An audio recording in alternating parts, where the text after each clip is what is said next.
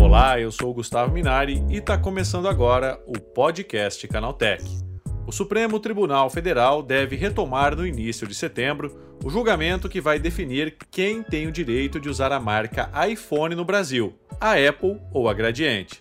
Para juristas da área de direito empresarial, o embate por essa utilização está longe de acabar, mesmo após uma decisão da corte. E para falar sobre as implicações que podem resultar de toda essa briga judicial, eu recebo hoje aqui no podcast Canaltech o Fernando Brandariz, especialista em direito empresarial.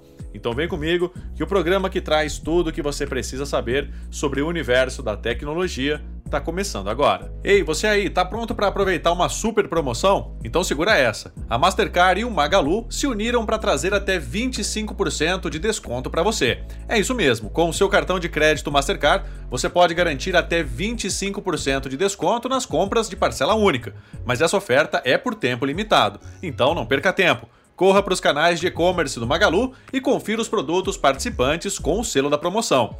É só escolher o que você mais gosta e pagar à vista com o seu cartão Mastercard para o desconto ser aplicado automaticamente. Simples assim. Ficou interessado? Vá até a descrição desse podcast e clique no link para saber mais.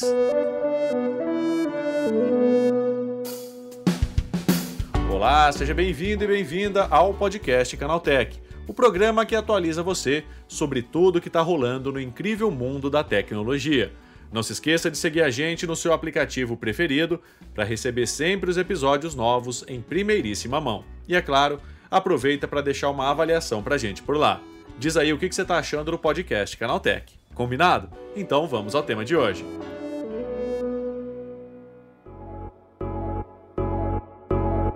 Em 2012, a Apple processou a Gradiente pedindo ao Instituto Nacional da Propriedade Industrial a anulação do registro que a empresa brasileira havia feito da marca iPhone. Desde essa época, o caso vem se arrastando por todas as instâncias do Poder Judiciário, até então com ganho de causa à Apple. Os advogados da maçã afirmaram que a empresa usa a marca iPhone para se referir a celulares desde 1998, mesmo que ainda não houvesse sido lançado o primeiro modelo do iPhone em si. Para explicar para a gente como anda esse caso na justiça, eu converso agora com Fernando Brandariz, especialista em direito empresarial. Fernando, em que pé que está essa briga na justiça entre a Apple e a Gradiente? Está numa discussão, é, hoje está no STF, né, uma discussão para saber quem é o detentor da marca iPhone. Né? A Gradiente entrou com um pedido em 2000, só em 2008 ela obteve o registro perante a NPI, né? E nesse meio do caminho, a Apple teve uma divulgação a nível mundial, digamos assim. E ela foi chegar no final de 2008, o telefone chegou no final de 2008, e ela pleiteando a nulidade né, do registro realizado pela Gradiente. Então a discussão aí é o seguinte, mais ou menos, vai sendo bem objetivo. A anterioridade do pedido do registro e, e consequente concessão do registro pela Gradiente, ou pelo fato da Apple ter gasto a nível mundial custo da, divulgação da marca Apple, ela prevalece sobre o registro. Uma outra alegação da Apple é que o termo iPhone é um descritivo, como se fosse uma caneta, um livro, e portanto não poderia ser registrado pelo NPI. Então a grande discussão é essa. Agora, Fernando, dependendo dessa decisão, isso pode ter algum impacto na presença da Apple aqui no Brasil?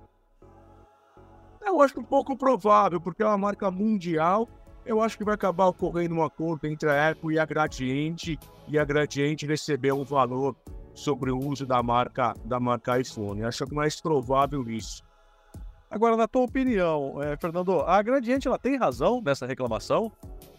Entendo que sim, porque se a gente começar a mitigar essa relação de de valer mais do poder econômico em detrimento ao registro, você vai causar uma insegurança jurídica muito grande, inclusive para o pequeno e médio empresário que não tem um poderio grande como uma Apple, uma Microsoft, enfim, as Big Techs, né?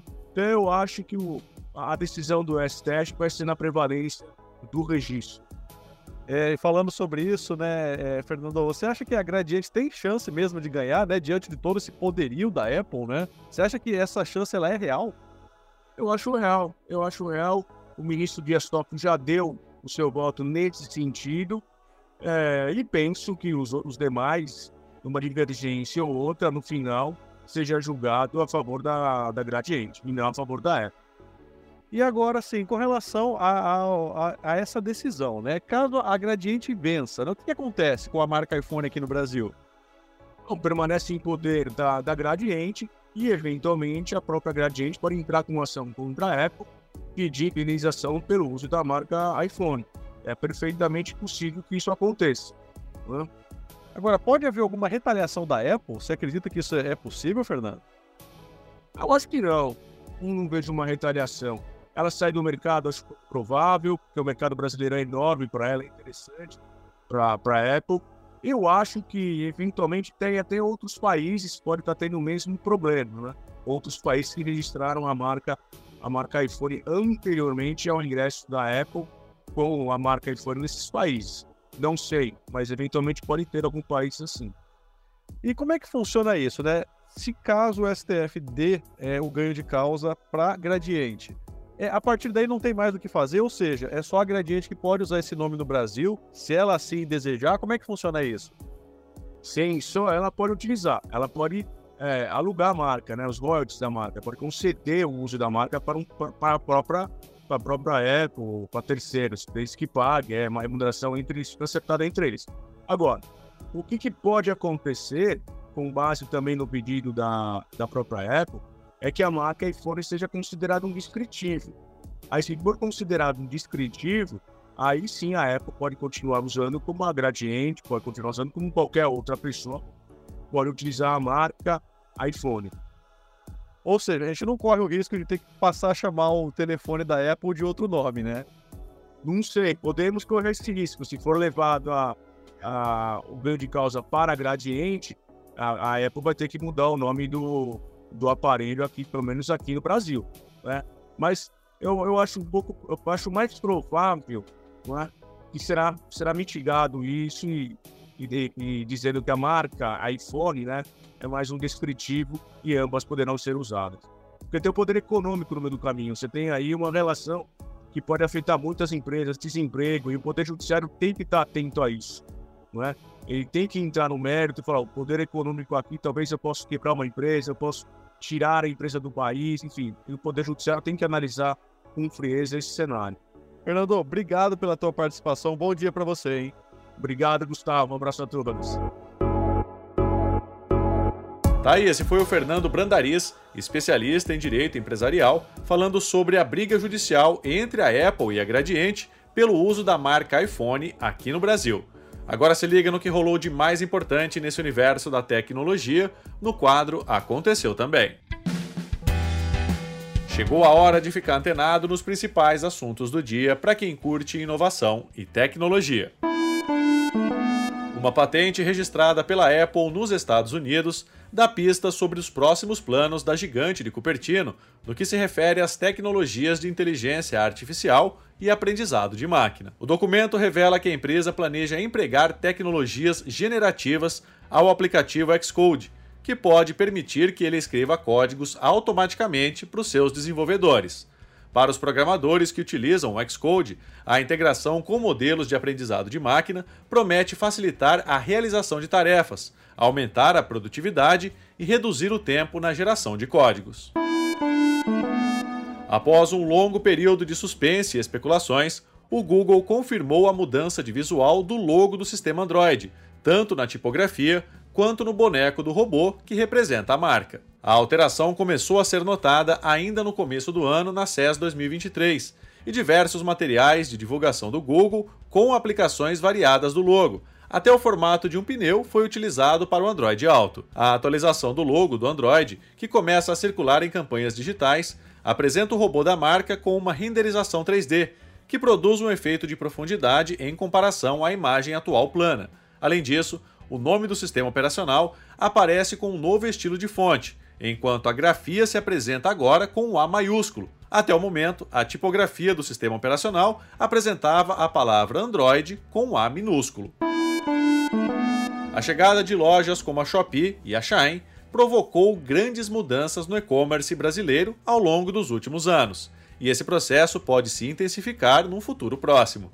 Afinal, a chinesa Temo também deve se juntar a esse grupo no Brasil ainda em 2023, com ampla experiência de vendas online, de acordo com as informações divulgadas pelo portal Neofeed.